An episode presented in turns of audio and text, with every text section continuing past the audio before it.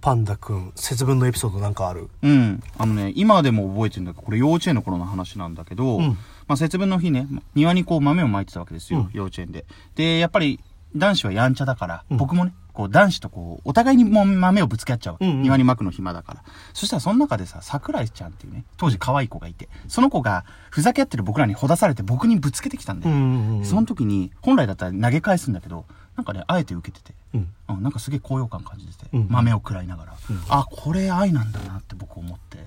ちょっと違うけど、まあ、僕まあ M 気質ね、僕そこから目覚めてたんだけど、うんあ、でもね、M だけじゃなくてなんかね、それを見てね、調子に乗ったね、桜井ちゃんの横にいた金沢さんが僕にね、うん同じように豆ぶつけてきたの。その刹那、まあ、肩が壊れるくらいのフルスイングで、金沢さんの画面に投げ返したよね。うん。ねあまあ、顔と髪の毛にね、大量の豆くっつけて、真っ赤な顔で赤鬼みたいにビーンって泣くさ、金沢さんの顔見て、うん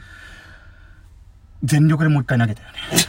まあ、あの、人間の愛憎は、まあ、節分で知るということができるという話ですね。お疲れ様でございました。